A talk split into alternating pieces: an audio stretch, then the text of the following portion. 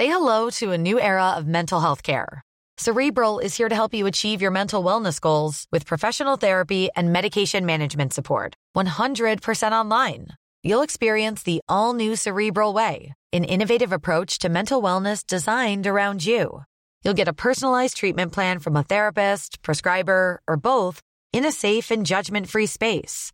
Your cerebral therapist or prescriber will outline a customized plan with clear milestones along the way so you can get to feeling your best. With Cerebral, you're not alone in your mental health journey.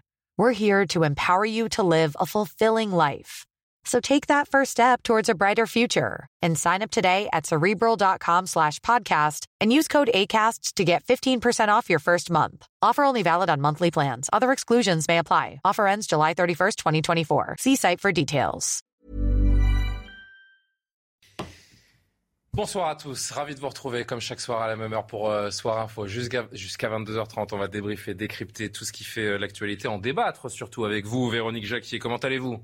Très bien. Ravi de vous retrouver sur ce plateau, tout comme euh, Nathan Dever, Bonsoir. agrégé de philosophie. Ah, ils ne me l'ont pas mis sur l'affiche, mais vous êtes toujours éditeur de la règle du jeu. Toujours, ouais. Bien sûr, et félicitations. Benjamin Moral est avec Bonsoir. nous, maître de conférence en droit public à Paris de Panthéon-Assas. C'est Loïc Signor du euh, service politique de CNews. Ravi de vous avoir autour de la table. Loïc, on va avoir besoin de vos lumières, notamment pour parler de ce débat qui est imminent dans 24 heures. C'est au millimètre, hein. Ah oui, c'est vraiment les lumières, jusqu'à la, à la lumière, La justement. température, La température, 19 19 degrés, l'écart entre les tables, les tirages au sort 2,50 pour euh, savoir qui va prendre la parole. Enfin, c'est quand même quelque chose d'assez incroyable et on va très longuement en parler, euh, notamment dans la deuxième partie de l'émission. Il est quasiment 21h15. On va saluer Barbara Durand pour euh, l'actualité et on se retrouve pour entamer les discussions. La Russie annonce l'expulsion de 36 diplomates européens par mesure de représailles. Ces dernières semaines, l'Union européenne a pris des sanctions similaires. Il s'agit cette fois de 21 diplomates belges et de 15 diplomates néerlandais. Ils ont moins de deux semaines pour quitter le pays. Au chapitre judiciaire, un tribunal belge se saisit à son tour ce mardi du dossier des attentats du 13 novembre 2015. Celui-ci a pour objectif d'établir les responsabilités de 13 hommes et d'une femme jugés pour avoir apporté une aide aux commandos. La plupart vont devoir répondre de leur participation aux activités d'un groupe terroriste, ce qui peut valoir jusqu'à 5 ans d'emprisonnement. Et puis la France accélère le retrait de ses troupes au Mali. L'armée française a officiellement remis les clés de la base de Gossi aux forces armées maliennes. Une étape majeure dans le départ de la force anti-djihadiste Barkhane du pays. Cette base accueillait 300 soldats français. Le déménagement a représenté quelques 400 containers. Et on entame ce soir info, donc jusqu'à 22h30 avec une question. Tiens, euh, Loïc, ne me répondez pas parce que je sais que vous connaissez la réponse. Qui est, connaissez-vous, Jean-Michel Macron? Jean-Michel Macron père, non? Le père de Jean-Michel, Oui, de ah oui, le père de- d'Emmanuel Macron. En effet, il était d'accord avec 90% il de est- ce que fait son fils. Bah voilà, vous avez lu la même interview que moi. Mais c'est vrai qu'il est tellement discret qu'on on allait jusqu'à jusqu'à ignorer son, son nom. Le père d'Emmanuel Macron, interviewé dans l'Est républicain aujourd'hui. Très intéressant d'analyser ce qu'il dit à propos de son euh, président candidat de fils. Lui qui est neurologue de profession, affirme entretenir une relation quelque peu distante avec son fils, mais euh, il n'hésite pas à décrire son admiration pour Emmanuel Macron. Lisez avec moi euh, les extraits principaux donc de ce qu'il faut retenir de Jean-Michel Macron. Donc j'ai beaucoup d'admiration. Il y a petit air de famille quand même. hein. Ça c'était à l'intronisation en 2017 cette euh, cette prise de cette photo. J'ai beaucoup d'admiration pour la façon dont il dirige l'État actuellement. Je trouve qu'il faut avoir beaucoup de courage euh, et que les Français sont très ingrats. Alors ça, on va, on va en discuter, mais ce n'est pas nouveau. Autre partie de cette interview, euh, j'approuve, comme vous le disiez, euh, Benjamin, il n'y a pas beaucoup de dirigeants européens qui ont fait ce qu'il a, a fait. Là, il mentionne l'Ukraine. Et ensuite, j'approuve à 90% de ce qu'il fait. On n'est jamais d'accord à 100%. Je ne suis pas un adepte d'une euh, secte. Loïc, peut-être pour commencer, c'est vrai que bon, il est particulièrement discret. Il faut être euh, dans le dans le sérail ou particulièrement attentif à la vie d'Emmanuel Macron pour euh, connaître un petit peu, pour avoir un peu d'informations autour de sa famille. Moi, ce que j'aimerais savoir, c'est quels sont les 10% sur lesquels il n'est pas d'accord. Ah, bah, forcément, déjà, il a le mérite de, de le dire. hein. Il aurait pu dire à 100%. euh, Ouais, c'est alors, vrai. a- Après, euh, je suis pas sûr que le, le fils de Jean-Michel Macron, le président sortant, valide euh, que les Français soient ingrats. On dirait du Macron, en fait. J'allais Euh, j'allais évoquer ça ensuite. Ouais. bon, il a deuxième prénom d'ailleurs. Il s'appelle Emmanuel Jean-Michel euh, Macron, le, le président. Ah d'accord. repris le nom de son, son père, avec Ah qui oui, les relations. des petites infos people, vous aussi. Ouais, bah les relations sont compliquées entre les deux. Hein. C'est vrai que si on ne l'a pas vu, c'est aussi par la relation amoureuse de son fils avec Brigitte Macron, euh, parce que Jean-Michel Macron n'avait pas validé euh, cette, euh, cette relation. Euh, Alors d'ailleurs, dans une partie de l'interview, il nie un petit peu ce qui s'est dit dans certaines biographies autour de justement cette distance. Alors on va pas faire une émission euh, people, hein, mais ça explique beaucoup de choses aussi. Hein, oui, oui, c'est vrai que le départ d'Emmanuel Macron d'Amiens à Paris, son parcours universitaire loin d'Amiens. on l'a vu deux fois, moi de, de mémoire, le, le père d'Emmanuel Macron lors de l'investiture à l'Élysée, et puis un jour où le président est venu à, Amiens, dans sa ville natale, où effectivement il, il, était présent. Alors sur les 10%, on ne sait pas, hein, on ne sait pas ce que pense réellement le, le père d'Emmanuel Macron, mais ça c'est honnête, je trouve ça bien. Sur les euh, retraites peut-être Peut-être sur la retraite, je pense qu'il l'est, ou en tout cas il ne doit pas être très loin de la, de la retraite, le, le, neurologue, le père d'Emmanuel Macron. Euh, mais il, il, restera cette petite phrase, et là c'est intéressant, parce qu'on voit peut-être aussi un, un, ascendant familial dans la manière de s'exprimer. Hein. Emmanuel Macron aurait été lui-même très capable de dire les Français sont ingrats, il a peut-être même d'ailleurs un peu dit parfois dans d'autres formules, mais c'est un peu ce qu'il pense.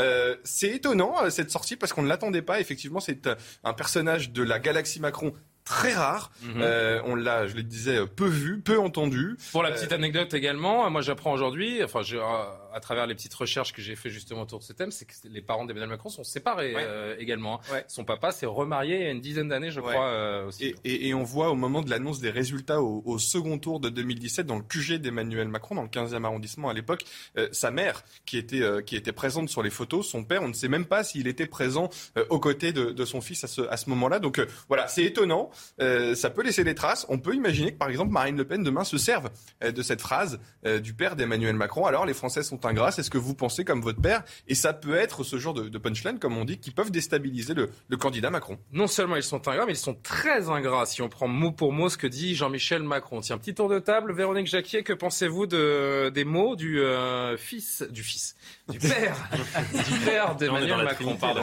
Euh, c'est vrai qu'il parle cash comme son fils. Euh, c'est vrai que sa parole se fait rare. Comme c'est le plus jeune président de la Ve République, euh, c'est assez iconoclaste aussi d'avoir le père du président de la République qui s'exprime ainsi. Parce que souvenez-vous, euh, le, père de Nicolas Sarkozy et de François Hollande avait été incroyablement discret. Et même en 2012, quand il a fallu que les deux euh, se rencontrent, euh, les, les pères n'étaient pas du tout dans le paysage.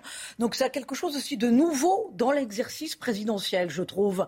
Après, quand il dit que les Français sont gras, je pense que ça a trait à la nature humaine. Mais il y a quand même quelque chose de très spécifique aussi à ce contexte présidentiel.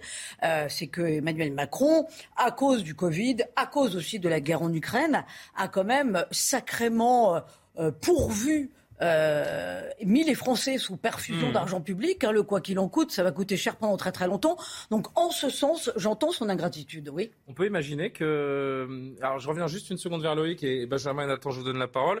Est-ce qu'on peut imaginer que Jean-Michel Macron a demandé d'une manière ou d'une autre l'autorisation à son fils de s'exprimer dans les colonnes de l'Est républicain? Parce que ça reste de la com autour de euh, entre deux tours de, de la présidentielle. Ça se négocie ce genre d'interview. Vous mettez en difficulté parce ouais. que c'est la question que j'aurais dû poser aujourd'hui. Euh, Pardon. Parce que non, non, mais c'est vrai, on peut pas imaginer.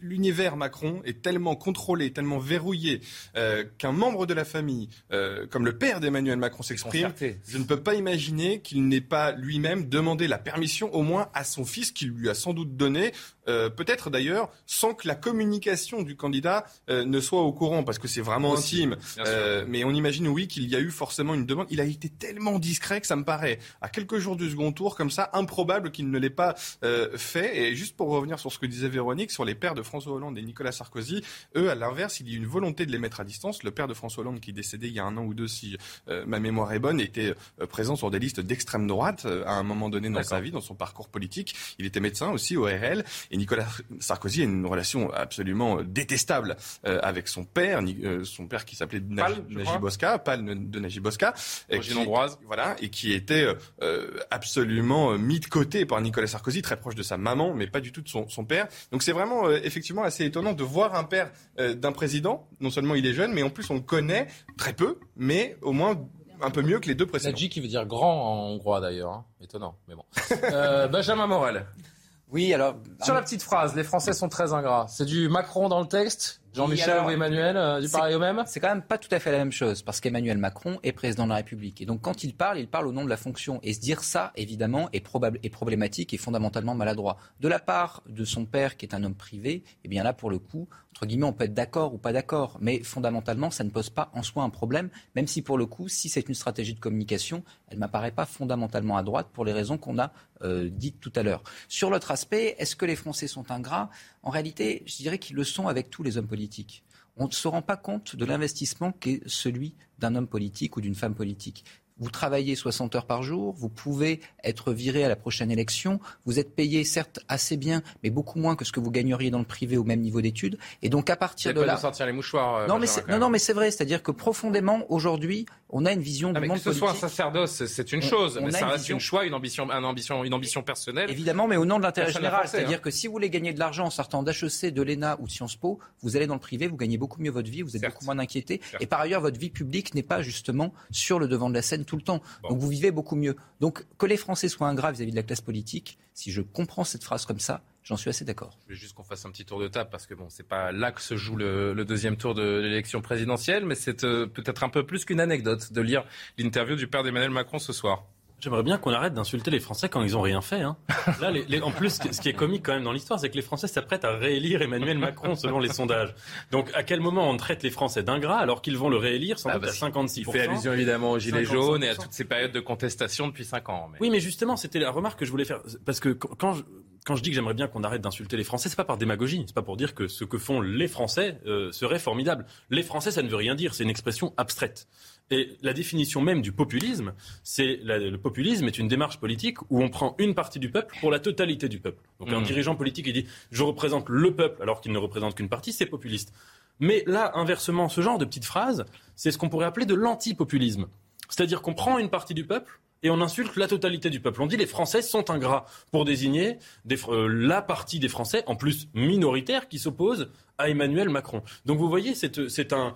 minoritaire, le dernier sondage ne rappelait que 66% des Français souhaitaient changer de président de la, la République. partie des hein. électeurs actifs. Mais en tout cas, cette petite phrase trahit une sorte d'imaginaire social et d'imaginaire politique qui est ce que j'appellerais antipopuliste, mais ou du populisme inversé plutôt. Très vite parce qu'on va conclure. Non, mais je vais me raviser parce que je lui ai dit que ça pourrait être utilisé par Marine Le Pen demain. Cette phrase prononcée par le père d'Emmanuel Macron, j'avais oublié qu'en fait Marine Le Pen, on connaît très bien son père. Oui. Et en fait, ça donnerait peut-être des C'est vrai que là, ça donnerait du grand amour. Euh, vous avez raison.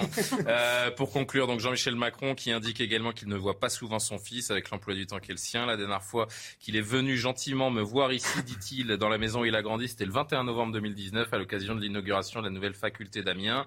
Euh, il indique également que pour l'instant, il n'y a rien de prévu pour célébrer une éventuelle réélection de son fils dimanche soir. Mon œil.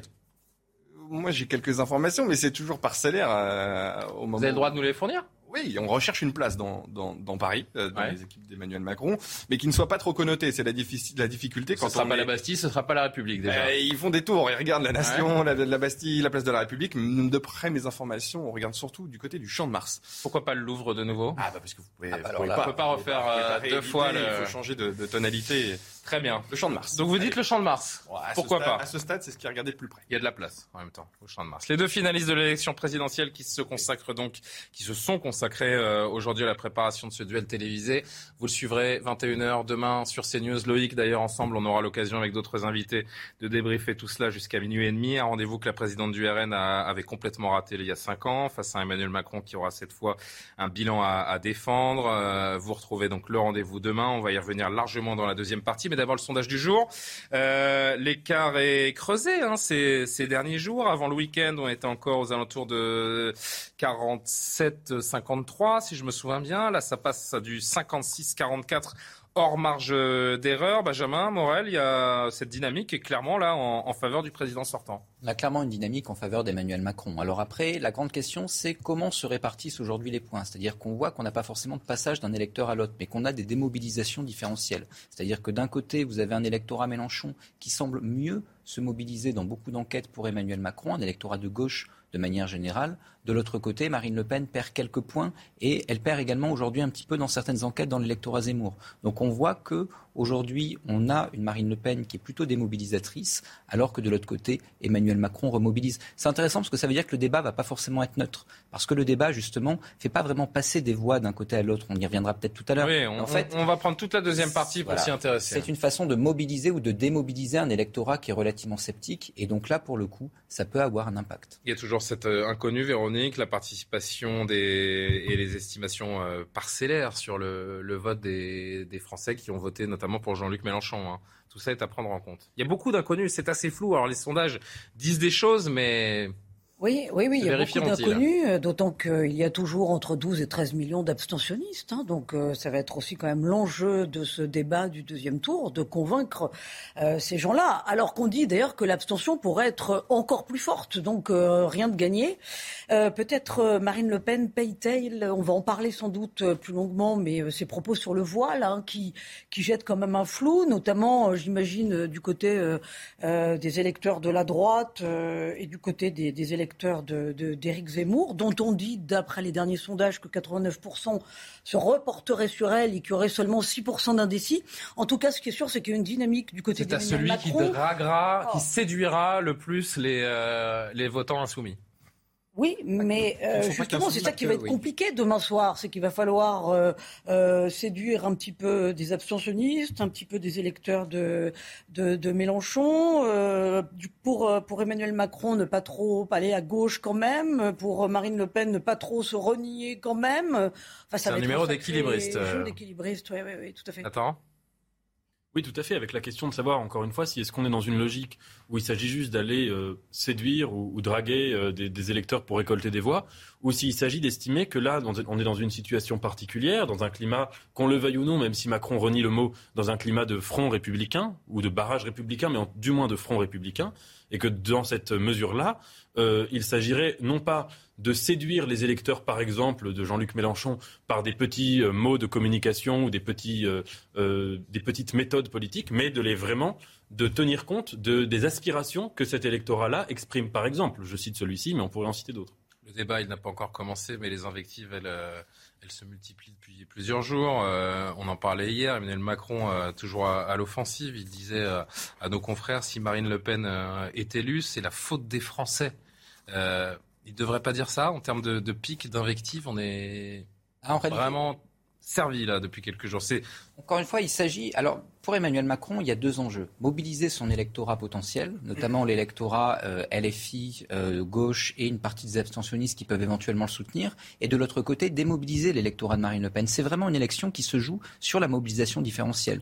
Dans une élection où vous avez beaucoup d'abstention, celui qui l'emporte, c'est pas celui qui a le plus large électorat, c'est celui qui arrive le mieux à mobiliser son électorat, c'est-à-dire à le pousser au vote, quand bien même ce soit un électorat qui soit. Quand on lui demande si Marine Le Pen est élue et qu'il répond c'est la faute de Français, lui de dire ce serait, bah, ce serait peut-être ma responsabilité à moi. Oui, mais il s'agit en fait de dire, regardez, Marine Le Pen, c'est le diable. Et à partir de là, si vous la soutenez, il y a deux enjeux pour Emmanuel Macron. Décrédibilisation de Marine Le Pen, diabolisation de Marine Le Pen. Et donc, en disant, c'est de votre faute et d'une certaine façon, vous participez au danger, ah notamment si vous vous abstenez, vous, vous participez à la diabolisation. Parfois, il faut être beaucoup plus cartésien que ça. Et Emmanuel Macron a fait cette interview après son meeting à Marseille, dans laquelle il a enchaîné quatre interviews.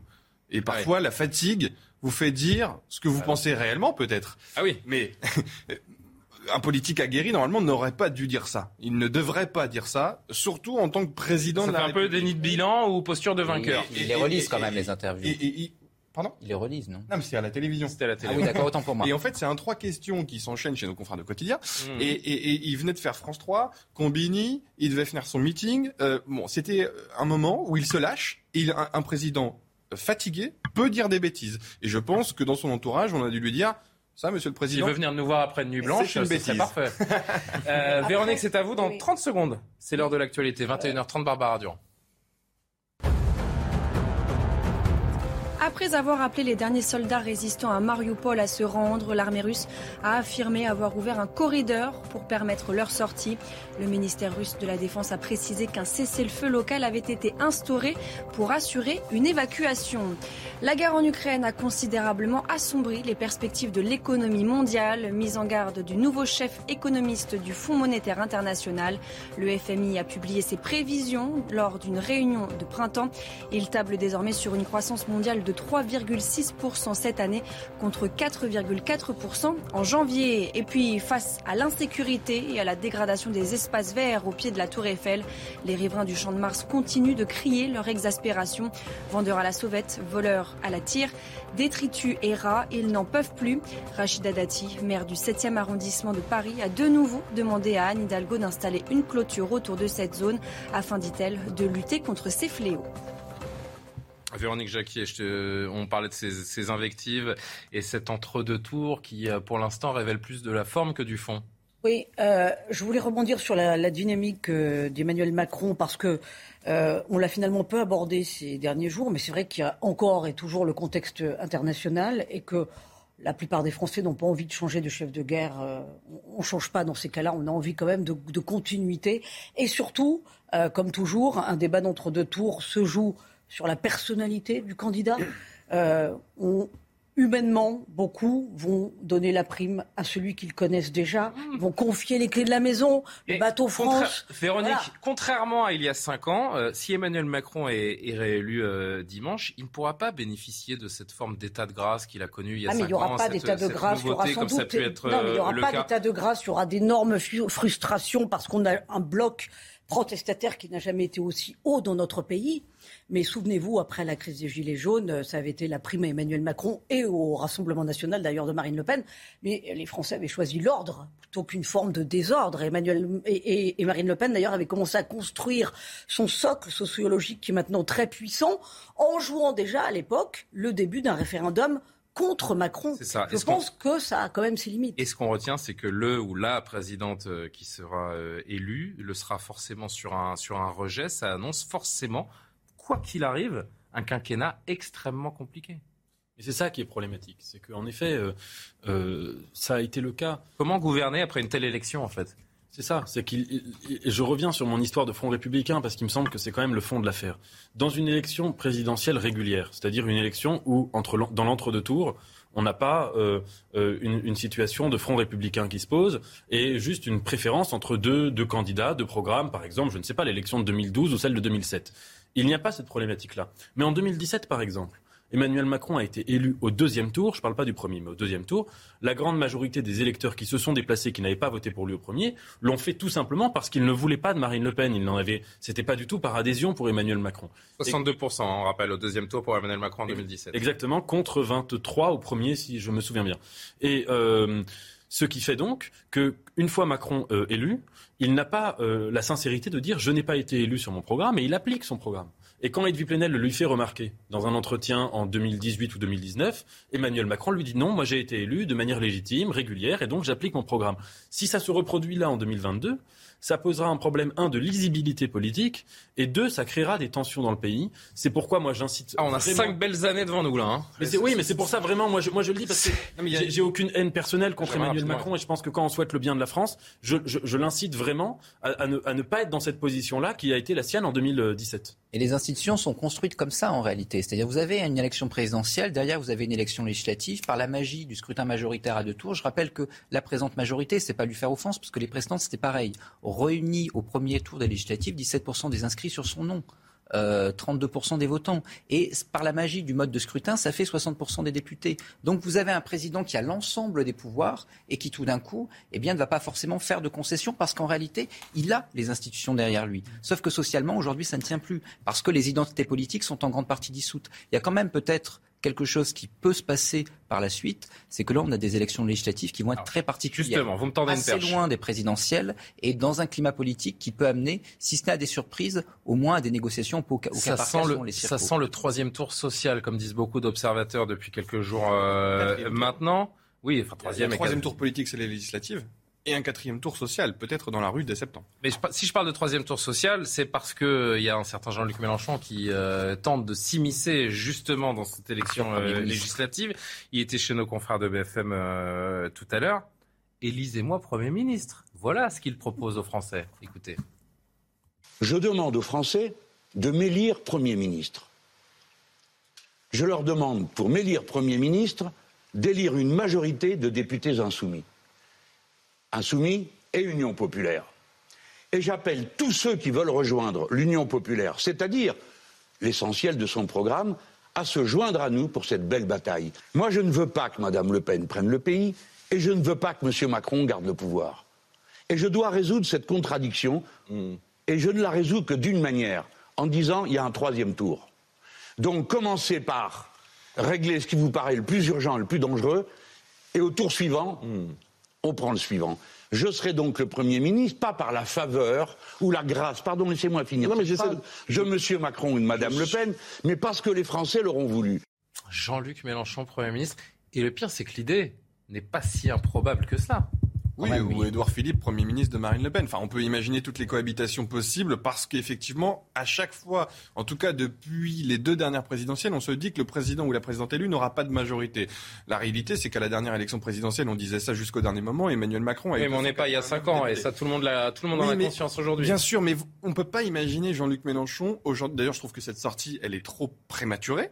Euh, parce qu'on n'a même pas fini la présidentielle. Je qu'il très bien le coup, et que la formule est, et que la formule, on la retient et qu'elle. Oui, bah, déjà, elle est fausse juridiquement parce qu'on ne peut pas être élu Premier ministre. Enfin bref, euh, là où je suis d'accord avec Jean-Luc Mélenchon. C'est en ça que la formule est habile. Oui, mais là où je suis d'accord avec lui, c'est que il a raison. Alors peut-être pas en totalité, mais de penser qu'il va compter, mais que lui-même ne sera peut-être pas associé au dispositif. Mais ses idées et les idées du vote utile qu'il a réussi à rassembler vont devoir compter si la présidente ou le président veulent gouverner de manière pacifique. Parce qu'on ne peut pas être Marine Le Pen ou Emmanuel Macron et ne pas prendre en compte le troisième bloc que représente Jean-Luc Mélenchon dans une gouvernance. Alors Benjamin, comme j'ai coupé la chic tout à l'heure à Véronique, je vais lui donner la parole parce qu'il nous reste 30 secondes avant la pause et ensuite je reviendrai vers vous. Véronique. Oui, euh, non mais euh, de la part de Jean-Luc Mélenchon, c'est très habile. Élisez-moi Premier ministre. En plus, on sait très bien que c'est le président qui choisit son, son, Premier ministre, mais il veut encore compter. D'ailleurs, il, n'arrive pas finalement à faire le deuil. Hein. Il n'arrive pas à faire le deuil de cette présidentielle. Et vous avez vu comme il était haut dans les, comme il, était au premier tour. Pourquoi est-ce qu'il ferait le deuil Il fait le constat 1,2 million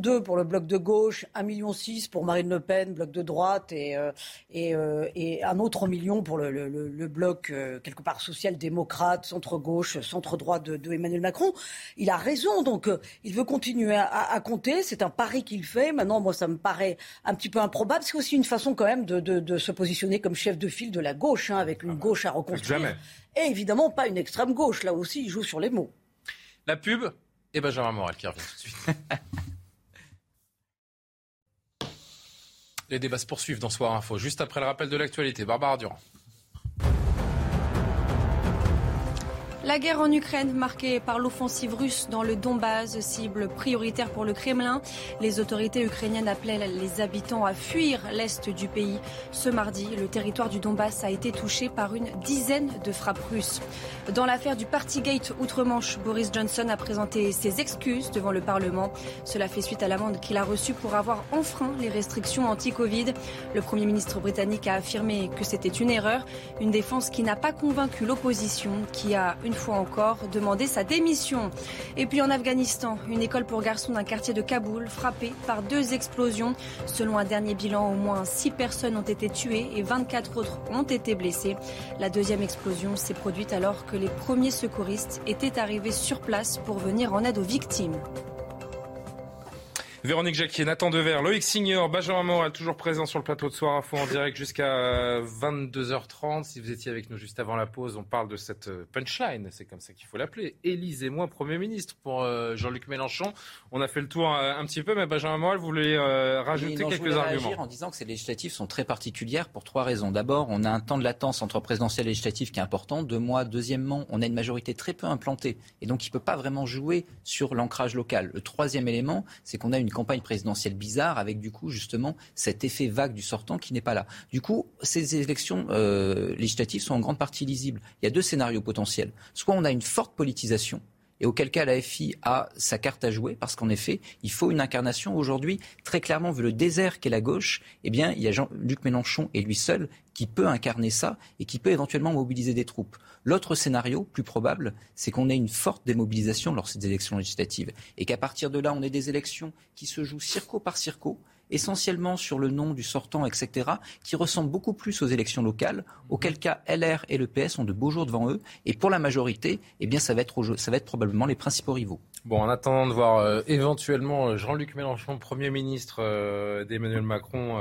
éventuellement reconduit à la tête de l'État, il y a un Premier ministre qui est toujours en place. Ça fait beaucoup de si et beaucoup d'éventualités, en effet. Il y a un Premier ministre, ça c'est une certitude, il s'appelle Jean Castex. Pour combien de temps? Pas beaucoup, puisqu'il a dévoilé aujourd'hui qu'il présenterait sa démission et celle de son gouvernement quelques jours après une éventuelle réélection d'Emmanuel Macron, et ce, avant les législatives. Qu'est-ce que vous avez dit? Il pourrait être renommé. Bah, c'est peu probable, mais il pourrait. Ça fait deux signes. Vous me faites rire fait deux signes assez contradictoires. Euh, je nommerai Emmanuel Macron à Marseille un, Premier ministre chargé de la planification écologique. On sait que c'est pas forcément le dada de Jean Castex, la planification écologique. Et ce matin, le quoi le dada de Jean Castex? La ruralité. Ah oui, territoire. territoire. Euh, et le fait qu'il le dise ce matin annonce quasiment que c'est son dernier conseil des ministres demain. Le dada de Jean Castex, moi j'en connais un autre, ce sont les fables de La Fontaine. Puisque vous savez que dans cette, euh, dans cette entreprise aussi, dans cette entreprise de rediabolisation de l'extrême droite incarnée donc par euh, Marine Le Pen, Jean Castex ce matin chez nos confrères de France Inter a eu euh, sa petite métaphore également. J'aime beaucoup, je ne sais pas vous, même ça, mais les, fables La Fontaine. Vous connaissez les fables La Fontaine Il y en a une, je vous le dis, je la vois apparaître avec ses chats, vous voyez, pour se rendre aimable et, sympathique. Et ça me rappelle une fable, je ne sais pas, les merveilleuses, elles sont toujours d'actualité, ces fables, qui s'appellent Le chat, la belette et le petit lapin. Là, il y a un chat qui s'appelle Ramina Grobis, un chat, dit La Fontaine, faisant la chatte-mythe. Ce chat, hein, il est tout doux, tout gentil. Et quand ce pauvre petit lapin et cette pauvre belette arrivent jusqu'à lui, il les, croque, il les mange. Bon, eh ben, c'est ça. Derrière Marine, il y a toujours euh, un Le Pen. Il faut quand même le rappeler. vous avez compris, Nathan? Pas sûr, hein. bah, c'est la paix, la belette. On n'est pas. Euh, oui, bah. Euh... T'es pas loin de Jean Lassalle, là, quoi. Pardon pour l'imitation, d'ailleurs, c'était déplacé. Allez-y.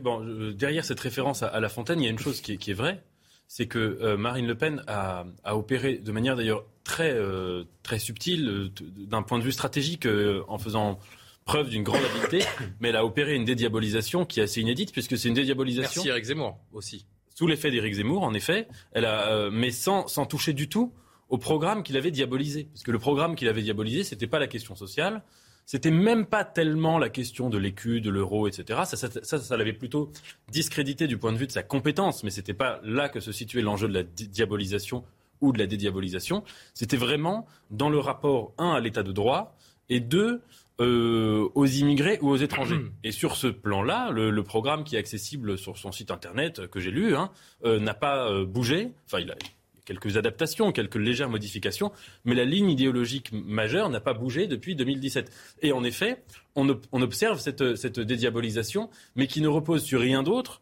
que sur le fait qu'en effet, elle, elle, a mis des vidéos où elle aimait les chats, où elle était devant un sapin de Noël, où elle était, elle, montrait qu'elle était une personne. Elle porte juste sur son dos le fardeau historique du Front National et de, et de Jean-Marie Le Pen. C'est c'est pas que ça, c'est-à-dire que si, si c'était, il y, y, a trois choses. Il y a premièrement, il y a la généalogie politique, et ça, en effet, ça compte. Alors, je sais que dans une époque où nous sommes tous régis, toutes et tous régis par l'immédiateté permanente, on peut avoir tendance à oublier ce que c'est que le poids des généalogies politiques, mais ça compte dans la vie spirituelle, dans la vie métaphysique d'un pays. Deuxièmement, encore une fois, son programme sur ces questions-là, son référendum sur l'immigration, mmh. qui remet en cause certains principes de la Déclaration des droits de l'homme et des citoyens et le préambule de 1946.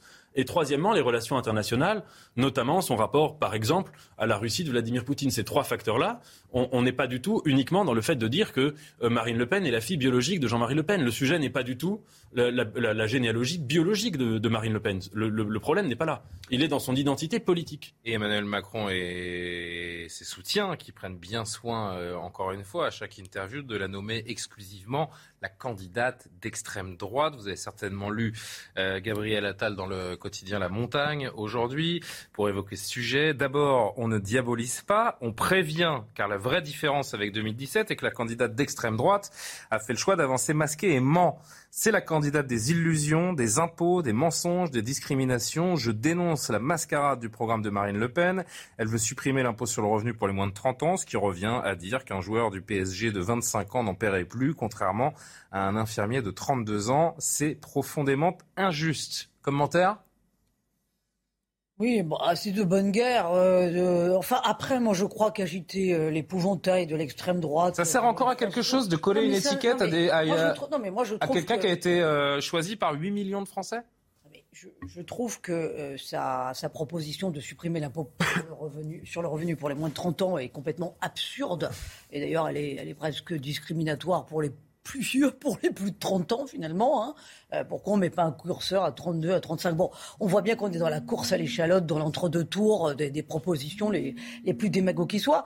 Maintenant, moi, je pense que ce que fait le, Gabriel Attal ou euh, la Macronie en règle générale, de ne l'attaquer que par le biais de l'extrême droite, c'est contre-productif. Les Français n'en sont plus là. Et d'ailleurs, souvenez-vous, le débat de l'entre-deux tours en 2017, elle a perdu 3 ou 4 points parce que effectivement, elle a montré qu'elle était imprécise, agressive et mauvaise. Et pour autant, et pour autant 34% des, des, des, des, personnes qui sont allées voter en 2017 l'ont choisi au deuxième tour de la présidentielle. C'est pas si mal que ça. Donc la... diabolisation, ça ne marche plus. On va aborder ce débat justement dans une seconde. Je voudrais juste qu'on entende encore une fois, une dernière fois sur ce thème de la diabolisation. Marine Le Pen qui a diffusé euh, cet après-midi une, une, vidéo sur euh, la chaîne euh, YouTube où elle dénonce justement cette stratégie de la peur et de la diabolisation contre elle. Ce moment tant attendu par beaucoup d'entre vous, après cinq ans de déni démocratique, sera d'abord l'occasion de confronter deux visions de l'avenir de notre pays. Deux personnalités aussi, qui se soumettent à votre jugement. Car c'est vous, citoyens de France, qui êtes les seuls souverains. Cette délibération collective est cependant aujourd'hui entravée par la stratégie d'Emmanuel Macron, qui, conscient des sombres perspectives qu'évoque au jeu de la majorité des citoyens un éventuel second quinquennat, a fait le choix de l'invective et du chantage à la peur. La peur, c'est en effet le seul argument qui reste à l'actuel président de la République pour tenter de se maintenir à tout prix, prolongeant ainsi un mandat au cours duquel nos libertés auront grandement souffert. La peur. La peur comme ressort paralysant, comme moyen désespéré de vous empêcher de réfléchir et de choisir en votre âme et conscience. Mais ce qu'ils ne comprennent pas, en tentant de faire passer l'immense aspiration populaire que je porte pour un danger pour la République, c'est que vous n'êtes pas des enfants. Loïc, l'angle d'attaque est plutôt bon? Non? Moi, je trouve que cette vidéo ne sert à rien dans cet entre-deux tours. Euh, on a vu une Marine Le Pen euh, dans la première partie de la campagne présidentielle aller au, contact, mais à bas bruit.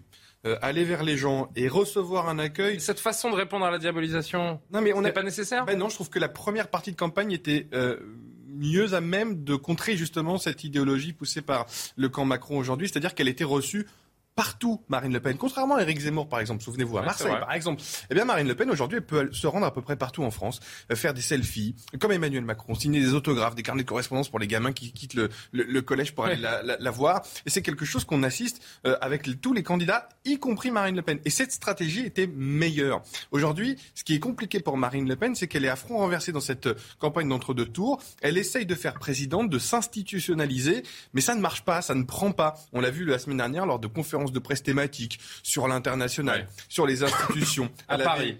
Euh, à Paris ou à, à, Vernon dans, dans l'heure. Euh, elle était à contre-temps par rapport à ce qu'elle a réussi à faire dans la campagne de premier tour. Et aujourd'hui, euh, la difficulté pour elle, c'est qu'elle fait des erreurs dès qu'elle va sur le terrain d'Emmanuel Macron. Et c'est ce qui risque de lui arriver demain. Elle a confondu euh, le président algérien et le président tunisien. Elle a donné euh, cette vision de la Russie de Poutine intégrée à l'OTAN, ce qui est quand même pas... Elle a rétropédalé sur le voile. elle a rétropédalé sur le voile. Donc elle ne sait pas très bien où aller dans cette campagne d'entre-deux tours. On voit aussi qu'elle est très peu accompagnée malgré ce qu'elle dit. Laurent Jacobelli, Louis Alliot et Jordan Bardella. Sébastien Chenu à la rigueur. Ça fait peu dans une, campagne aussi dense que celle d'un entre-deux tours. Et Arnaud Montebourg qui arrive.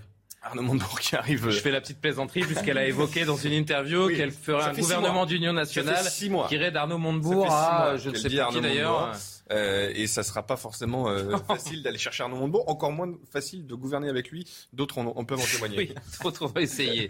Benjamin, rapidement. Oui, non, je suis d'accord, tout à fait d'accord avec ce qui a été dit. Alors, après, malgré tout, la réponse qu'elle fait, parce que le, clip est mauvais, c'est crépusculaire, on l'évoquait un petit peu, mais les derniers mots qu'elle dit sont intelligents. C'est-à-dire quand elle dit, vous n'êtes pas des enfants. Or, en réalité, aujourd'hui... Parce qu'on a, pendant, pendant deux ans, on a dit que le gouvernement, Emmanuel Macron, infantilisait les Français autour de la crise sanitaire aussi. Hein. Et, là, pour le coup, vous avez des arguments qui sont mobilisés par la majorité qui sont très maladroits. Enfin, Gérald Darmanin, euh, si jamais Marine Le Pen est élue, les, pauvres vont mourir. Lorsque vous avez Emmanuel Macron qui, en Bretagne, dit Ah, mais attention, il n'y aura plus de visas, il n'y aura plus de touristes, alors qu'en réalité, le fait d'avoir des visas n'est pas lié au fait d'appartenir à l'Union européenne, etc. Donc tout ça fait qu'en réalité, vous avez une majorité qui, de l'autre côté, la caricature et se caricature. Et ça, profondément, ça peut être inversé. C'est-à-dire que si jamais les gens se sentent pris pour étant, pour, comme étant des idiots, eh bien, ils peuvent se retourner. Souvenez-vous ce qui est arrivé au départemental et au régional où l'électorat de Marine Le Pen l'a trouvé trop normal et s'est démobilisé. En réalité, lorsque vous la rediabolisez de manière maladroite, eh bien, vous attirez des électeurs. Vous avez peut-être vu, euh, avant qu'on évoque, euh, comme promis, ce, débat qui se profile demain à 21h, vous le suivrez sur CNews, vous avez peut-être vu ces derniers jours que, alors, tout autre sujet, mais pas du tout en même temps. L'ex-Miss France, pardon, 2012, euh, Delphine Vespizer a défendu elle a pris position pour Marine Le Pen. C'était le 13 avril dans l'émission Touche pas à mon poste, une prise de position qui pourrait lui poser des problèmes. Alors, ce sont des paroles qui n'engagent qu'elle, évidemment, mais qui pèsent pour la filière fruits et légumes d'Alsace. Elle en est l'ambassadrice depuis 2015.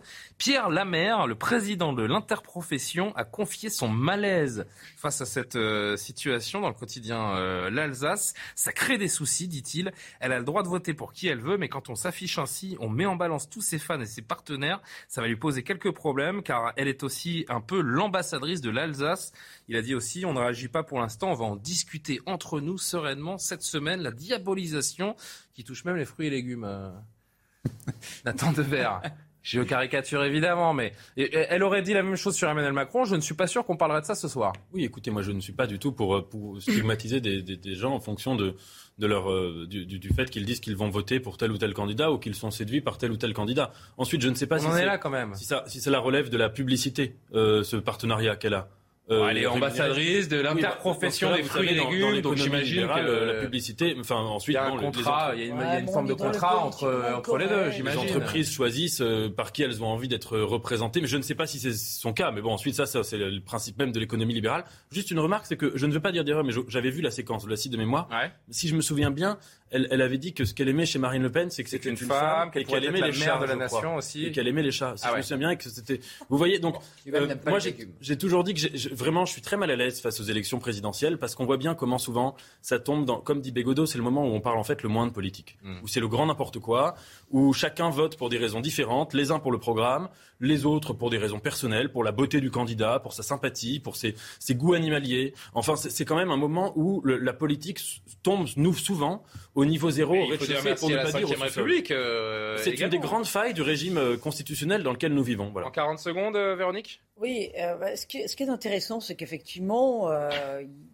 on voit une ex-Miss France franchir la ligne jaune en disant euh, qu'elle appelle à voter Marine Le Pen. Et pour l'instant, euh, on voit plutôt le contraire. C'est-à-dire, on voit tous les pro-Macron qui appellent les Français à faire le bon vote, à voter en conscience. C'est très, très important pour Les pro-Macron, je ne sais pas. Les anti-Le Pen, surtout. Voilà, euh, voilà les anti-Le Pen, effectivement. Hmm. effectivement. Et, et donc, là, je pense que ce qui a joué d'une façon subliminale, c'est la façon dont Marine Le Pen a lissé son image vis-à-vis des femmes. Elle a dit qu'elle faisait campagne d'ailleurs en bonne mère de famille. Souvenez-vous, l'un de ses premiers meetings, elle a quand même confié sa vie personnelle en disant combien c'était difficile proche de la scène pour ses euh, trois enfants, qu'elle avait été mère célibataire, etc. je pense que là, elle a, gagné quand même un, vote d'adhésion parmi les classes populaires par rapport à ce qu'elle représentait, la femme qu'elle représentait, la mère qu'elle représentait. Le débat, c'est demain, 21h, sera-t-il de haut niveau? S'en souviendra-t-on? Pas sûr. On en parle juste après le rappel de l'actu. Barbara Durand.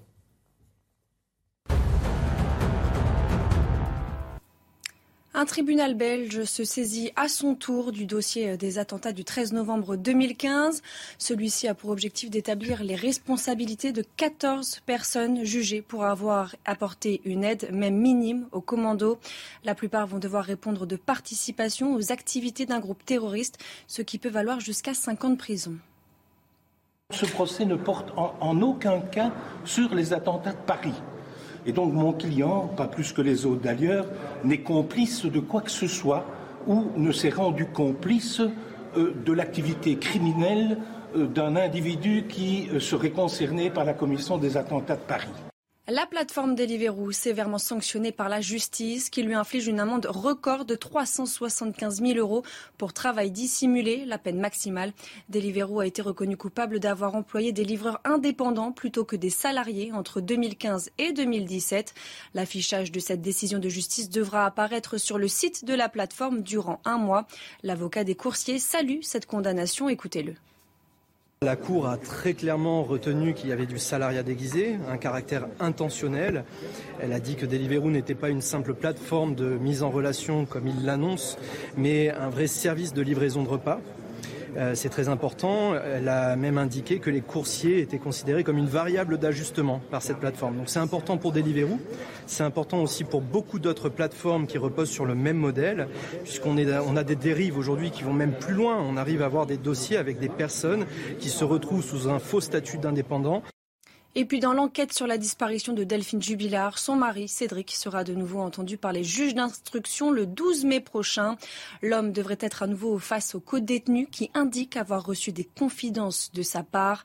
Les deux juges d'instruction pourraient également le confronter ce jour-là à sa mère, placée en détention depuis le 18 juin 2021 et mis en examen pour le meurtre de son épouse. Cédric Jubilard clame toujours son innocence.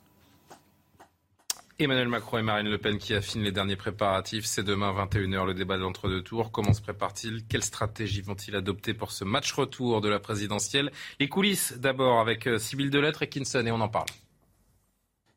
Marine Le Pen, mal préparée, essorée, c'est l'image qui reste du débat d'entre-deux tours de 2017.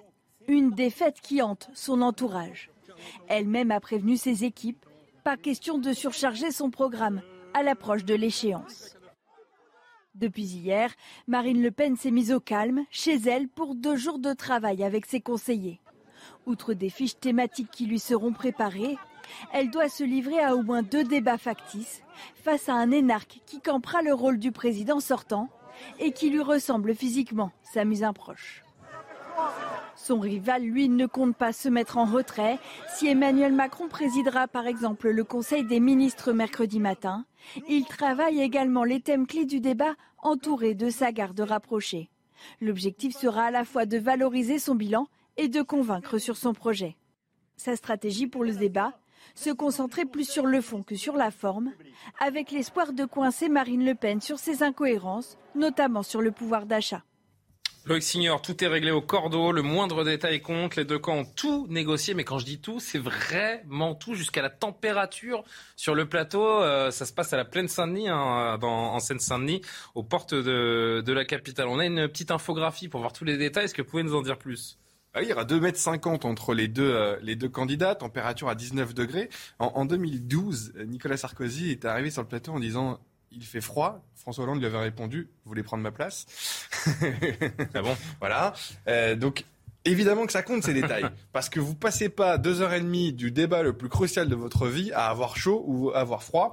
Vous avez qu'est-ce qu'on a mis Il y a des tirages au sort. Je crois qu'il y a eu trois tirages au sort et les trois ont été favorables à Marine Le Pen aujourd'hui. Hein. il, y en a encore eu en visio à 17 h parce qu'il fallait déterminer le premier des huit thèmes qui seront abordés. Ce sera le pouvoir d'achat. Ce sera le pouvoir d'achat et c'est Marine Le Pen qui va commencer. Et c'est elle qui avait la volonté que ce soit le pouvoir d'achat. Lui voulait parler international, si j'ai bien compris. ça peut être du poker aussi. Hein. Moi, des gens me, ah dans l'équipe Macron me disaient bah oui, c'est très ça arrange de la faire parler sur le pouvoir d'achat dès le début pour mieux la coincer quand il y a le plus de monde sur l'international. Enfin, on ne ah sait. Ou alors elle a voulu faire l'inverse. Enfin, bon, c'est du poker entre les deux. Elle prend la, parole en premier. elle a et elle conclut. Et elle conclut. Ce sont les, trois tirages au sort qui ont été euh, effectués. Euh, ce, ce, qui est euh, peut-être particulier cette fois-ci, c'est que vraiment, c'est les candidats au centre et les présentateurs un peu reculés, euh, qui ne sont pas du même côté euh, de la table. On a vu à 4 mètres des deux candidats. Et, beaucoup 4 mètres. C'est beaucoup. C'est beaucoup. On a calculé tout à l'heure avec Nathan, on a 2 mètres 50. C'est vrai qu'on a. On va avouer aux téléspectateurs. Je sais pas si on peut faire un petit plan large, mais sachez qu'entre Loïc Signor et Nathan Dever, j'ai calculé personnellement avant de prendre l'antenne, il y a 2 mètres 58. Soit l'écart entre Marine Le Pen et Emmanuel Macron. Soit l'écart à 8 cm près entre Marine Le Pen et Emmanuel Macron. Voilà pour cette information essentielle. Les, vrais, la vraie prise de bec entre les équipes, c'est sur la réalisation. Vous avez 16 caméras demain. Et Il y a 16 caméras 16 caméras. Et ce qui avait particulièrement... C'est plus que pour un match de foot. Ce qui avait particulièrement énervé Marine Le Pen, c'était les plans de coupe. Oui, euh, il n'y en aura pas. Voilà, parce que c'était une invention dans le débat présidentiel, les plans de coupe. Et on, rappelle à nos téléspectateurs, ah le plan de coupe, c'était un plan d'écoute, c'est-à-dire que, pas la personne qui parle qui est filmée. C'est comme si là, je suis en train de parler. Voilà, là, il y a un plan de coupe sur euh, Loïc Singer, puisque c'est moi qui parle, et on le voit en train de m'écouter. Et rappelez-vous, en 2017, euh, on avait vu Marine Le Pen perdue dans ses fiches. Au moment où elle entame le débat sur Alstom General Electric, on la voit regarder. Elle, s'est trompée de fiche et on le voit. Et ça, évidemment, elle, n'a pas voulu reproduire l'effet désastreux de, ce plan de coupe. Il faut dire que c'est majeur en rhétorique de voir euh, comment l'interlocuteur quand l'autre parle. Parce que si, si euh, dans, une situation où il y aurait un plan de coupe, marquer un signe de désapprobation, euh, pour le, téléspectateur, même de manière subliminale, ça discrédite ce que ce qu'est en train de dire la, personne. Et inversement, si en effet on voit sur moi là, ça avait, été le cas, ça avait été le cas en 2017. Voilà, bah, là, je suis. Bravo Nathan, vraiment, vous êtes. voilà. C'est l'exemple du plan de coupe, c'est ça. ça avait été le cas en 2017. De toute façon, forcément, les plans étaient défavorables pour Marine Le Pen. Hmm. Mais là, il y aura deux membres de chaque équipe en régie, hein, de toute façon, pour surveiller euh, ce qui se fait. Qui réalise euh, j'ai oublié le nom, mais ça a été. Euh... C'est choisi aussi par les. C'est choisi et Marine Le Pen a récusé Julie. Ah oui, mais on me dit dans l'oreille qui était la dernière fois, mais bon, c'est aujourd'hui qui m'intéresse. Jérôme Revon, dans mes souvenirs, que Marine Le Pen cette fois-ci a récusé. Christian Carnet euh, me dit. Christian Carnet, voilà, qui, a été, il y a cinq ans, qui a été récusé euh, cette fois-ci par Marine Le Pen. Ah ouais. ah bah oui, vous m'étonnez.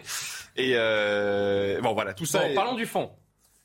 Qu'est-ce qui peut faire vaciller l'un ou l'autre? Pardon.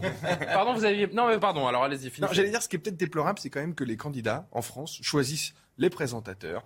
Euh, les plans de coupe, la lumière. Euh, aux États-Unis, dans un entre-deux tours, il y a trois débats et ce sont, enfin, c'est une commission indépendante qui choisit les présentateurs, les journalistes, euh, les thèmes. Euh, et, c'est quand même un peu plus démocratique, c'est vrai, à mon avis, que ce qui se passe aujourd'hui où on voit effectivement des tirages au sort toute la journée, des présentateurs récusés, des réalisateurs. Il est un peu trop ancien monde ce débat tel qu'on le connaît aujourd'hui. C'est le huitième de l'histoire de la Ve République.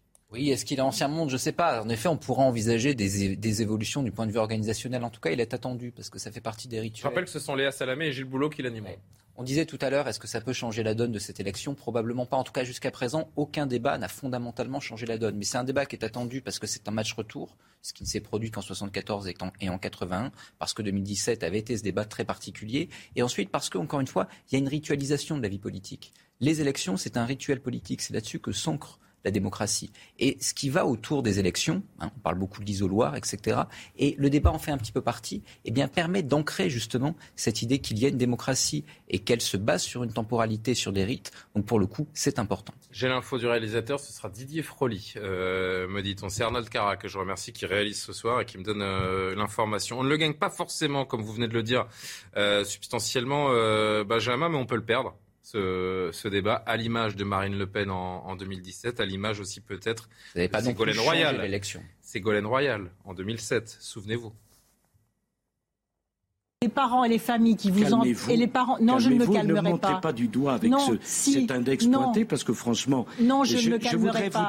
non je ne me calmerai pas. Bah, je ne me calmerai pas. président de la République il faut être calme. Non pas quand il y a des injustices. Il y a des colères qui sont parfaitement saines terrible cette séquence, vous avez dit en off, euh, Benjamin. Oui, il y a celle également sur euh, raccompagner les, euh, les, les, les, femmes fonctionnaires, notamment de police. Est-ce que c'est là que Ségolène Royal a perdu l'élection présidentielle? Est-ce que c'est là que Marine Le Pen l'a perdu en 2007 En réalité, les dynamiques sont déjà bien enclenchées en réalité. Au ça sert à rien le débat en fait. C'est pas que ça sert à rien, ça accentue en règle générale des dynamiques. En, en réalité, ça avait accentué la dynamique défavorable à Marine Le Pen qui commençait déjà un peu avant, de même pour celle de Ségolène Royal. À aucun cas jusqu'à présent, ça n'a mobilisé et ça n'a déplacé a priori assez de voix pour changer le résultat, mais euh, ça peut être une première. Qu'est-ce qui compte le plus dans le débat? Donc la, petite phrase, la rhétorique ou, la profondeur politique? Nathan Dever et Véronique ensuite. Eh bien, malheureusement, euh, c'est souvent la rhétorique qui prend le pas sur la politique. Parce que on se souvient des petites phrases, on ne se souvient d'aucun débat sinon. Exactement. Dans la séquence que vous avez montrée. Euh, de Ségolène Royal et de Nicolas Sarkozy. Ce n'est peut-être pas euh, sur cette séquence-là uniquement que Ségolène Royal a perdu l'élection. En revanche, c'est là que, que Nicolas Sarkozy l'a gagné avec une alchimie euh, de son image incroyable. C'est-à-dire que dans cette séquence, pour ça qu'elle est très intéressante, on voit Ségolène Royal avoir l'image qui était en fait associée à Nicolas Sarkozy. Parce que Nicolas Sarkozy était considéré comme la personne hyperactive, qui s'énervait, qui était incapable de rester serein, etc. Et tout ce débat-là, c'était pour ça qu'il y a une alchimie de la rhétorique et parfois la rhétorique est politiquement mensongère. C'est Ségolène Royal qui a cette image de l'hyperactivité agressive et Sarkozy qui a l'air serein. Donc les images s'inversent. interdire la rhétorique. Et, pareil sur le, en, 2017, quand, euh, quand Marine Le Pen commence le débat, en, euh, en rappelant cette citation de, Bernard Cazeneuve, qui disait, qui était pour le coup une, citation avérée, où Bernard Cazeneuve avait dit il faut voter Emmanuel Macron par fierté pour ce que nous avons fait. Euh, donc là, encore une fois, alchimie incroyable. Emmanuel, François Hollande, à ce moment-là, est à 4%, je crois, de popularité, donc un score minuscule. Elle commence en rappelant ça, ce qui, en, boxe, aurait été un, un, uppercut, un coup fatal, quoi, si vous voulez, de dire, là, on va vous allez voter pour quelqu'un qui, qui est le successeur d'un gouvernement qui est à 4% de popularité. Et pour autant, sur la rhétorique, les choses s'inversent. Donc, il y a parfois une alchimie, comme ça, de la rhétorique et de la politique. Il faut bien comprendre. Véronique, qui pas encore. Euh, ce, débat, comme une présidentielle, d'ailleurs, est une épreuve de vérité pour le candidat quel qu'il soit, parce qu'il. Oui, mais il ne fait pas gagner l'élection. Oui, non, mais bah. Euh, si. C'est ce qui, ça témoigne quand même d'une dimension humaine. Souvenez-vous, par exemple, François Hollande en 2012, ça tira moi président, moi président, moi président, d'ailleurs, qui, qui, était incroyablement longue, et on avait vu un Nicolas Sarkozy qui était euh, sonné, groggy. Mm, mm. Et là, on se disait, bon, bah, ça y est, le match, il est, il est quand même euh, gagné. Et, c'était forcément François Hollande qui avait pris euh, l'ascendant. tout le monde s'accordait sur ce constat à la fin du, du débat. Donc oui, ou, la fameuse phrase, vous n'avez pas le monopole du cœur. Bon, voilà. On est presque nostalgique de ces, de ces débats qui ont marqué les esprits. Donc, donc on n'est pas à l'abri de quelques surprises demain soir. Après, après c'est vrai que malheureusement, on est tellement parti sur le pouvoir d'achat, sur des thèmes complètement dé politisé, qui a une forme de désenchantement, parce qu'on sait très bien que demain soir, eh ben, on ne sera pas euh, conforté sur la vision de la France de l'un contre la vision de la France de l'autre. Voilà. Euh, Benjamin, juste écoutez euh, Louis Alliot, qui est donc maire de Perpignan, RN, et soutien de, Marine Le Pen, qui donne son opinion ce matin sur ce que sera ce, ce débat de demain, et on continue de réagir. Je pense qu'elle s'y prépare, elle a l'expérience maintenant, elle a beaucoup travaillé, elle maîtrise les sujets. Donc je pense que là, ce n'est pas une question euh, de peur, c'est une question euh, de, concentration et puis euh, de bien regarder son adversaire en face.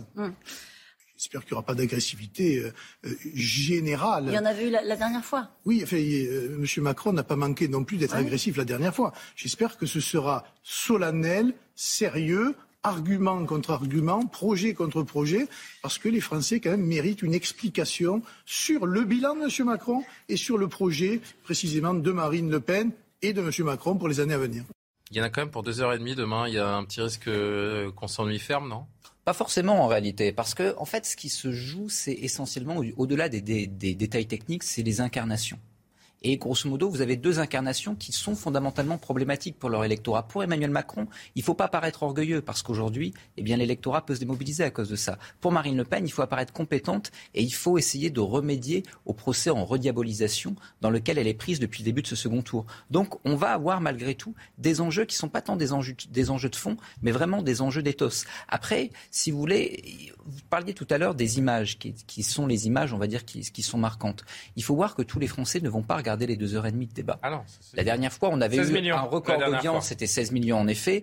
C'était un record, généralement, il y en a un peu moins. Donc ça veut dire que la plupart des électeurs, notamment les moins politisés, ceux qui justement sont pas sûrs de leur choix, vont être exposés à quelques extraits du débat lors d'un journal de 20 heures. C'est pour ça que les premières minutes vont compter aussi, parce que peut-être qu'il y a des gens qui vont vouloir le consommer quelques instants, 10, 15 minutes. C'est pour ça que les punchlines, c'est pour ça que les punchlines, c'est pour ça que les phrases qui vont être marquantes, elles vont également beaucoup plus peser que l'ensemble du débat dans sa longueur. On en dit encore quelques mots. Qui a le plus à perdre On se pose la question juste après le rappel de l'actualité. Barbara Durand. La Russie a annoncé l'expulsion de 36 diplomates européens par mesure de représailles. Ces dernières semaines, l'Union européenne a pris des sanctions similaires. Il s'agit cette fois de 21 diplomates belges et de 15 diplomates néerlandais. Ils ont moins de deux semaines pour quitter le pays. La France accélère le retrait de ses troupes au Mali. L'armée française a officiellement remis les clés de la base de Gossi aux forces armées maliennes. Une étape majeure dans le départ de la force anti-djihadiste Barkhane du pays. Cette base accueillait 300 soldats français. Le déménagement a représenté quelques 400 containers. Et puis en Afghanistan, une école pour garçons d'un quartier de Kaboul frappée par deux explosions. La deuxième explosion s'est produite alors que les premiers secouristes étaient arrivés pour venir en aide aux victimes. Selon un dernier bilan, au moins 6 personnes ont été tuées et 24 autres ont été blessées. paradoxalement, Emmanuel Macron, il a peut-être plus à perdre, Loïc, que, euh, que Marine Le Pen. Pardon, on sourit parce que j'ai eu droit à une petite pique pendant que Barbara faisait son, son journal. Paradoxalement, donc Emmanuel Macron a peut-être plus à perdre que Marine Le Pen. Euh, elle ne peut pas faire pire qu'il y a cinq ans, alors que lui, à l'époque, il jouissait de cette nouveauté. Aujourd'hui, il a besoin de se renouveler, de ne pas se montrer méprisant, on l'a dit tout à l'heure. C'est lui qui va devoir surprendre les Français demain. C'est lui qui prend des risques. Il y a cinq ans, 100% risqué pour Macron demain, non? 100% risqué parce que c'est lui qui est président sortant, donc forcément c'est lui qui perdrait son poste au profit de Marine Le Pen euh, si les Français faisaient ce choix. Mais euh, il y a cinq ans, c'était projet contre projet et il avait démonté le projet de Marine Le Pen. Euh, là, c'est projet contre bilan. Et, donc là, c'est plus compliqué. Et là, il y a un petit handicap. Il avait un passif en tant que ministre de l'économie oui, Hollande.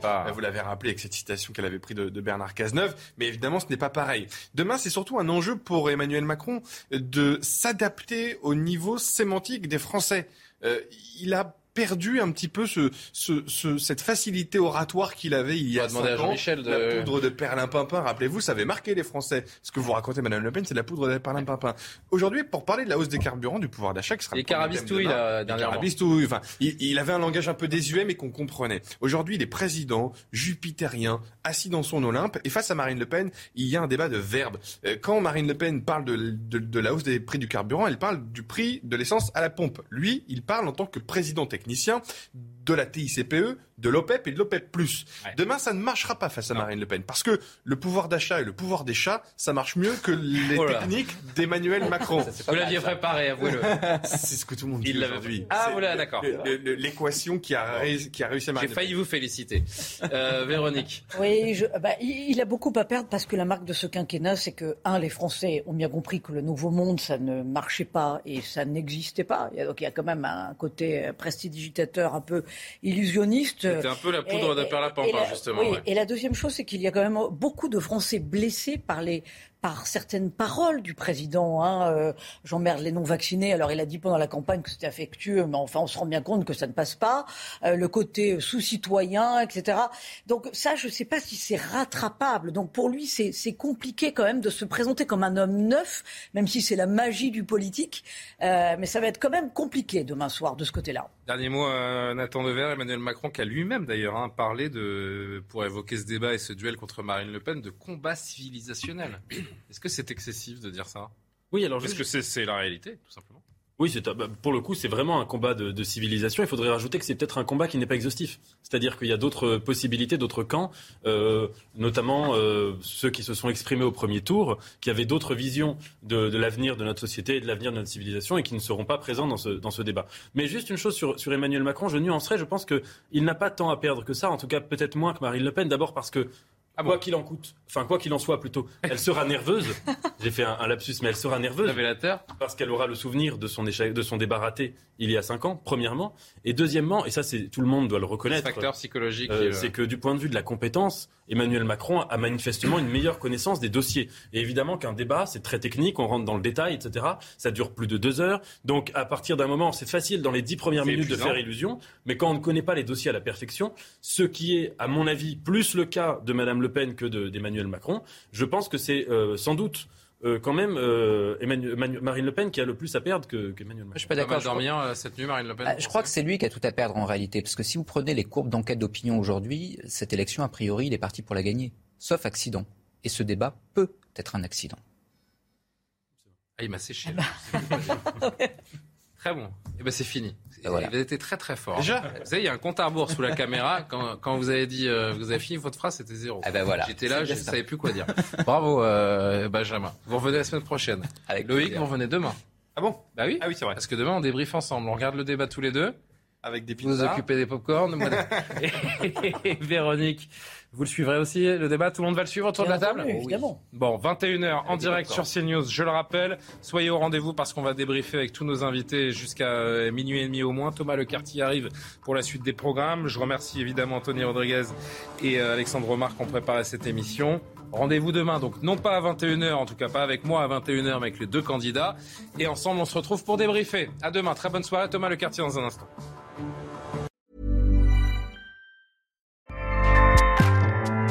ACAST powers the world's best podcasts. Here's a show that we recommend.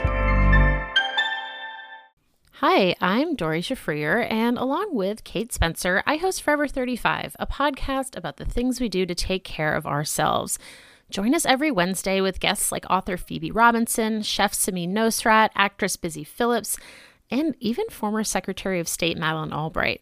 On Mondays and Fridays, we have mini episodes where we answer listeners' questions on everyday problems like how useful a butt mask really is, how to deal with a petty friend, or how to relax after a long day. So join us Monday, Wednesday, and Friday on Forever 35, where we're not experts, but we are two friends who like to talk a lot about serums. ACAST helps creators launch, grow, and monetize their podcasts everywhere. ACAST.com.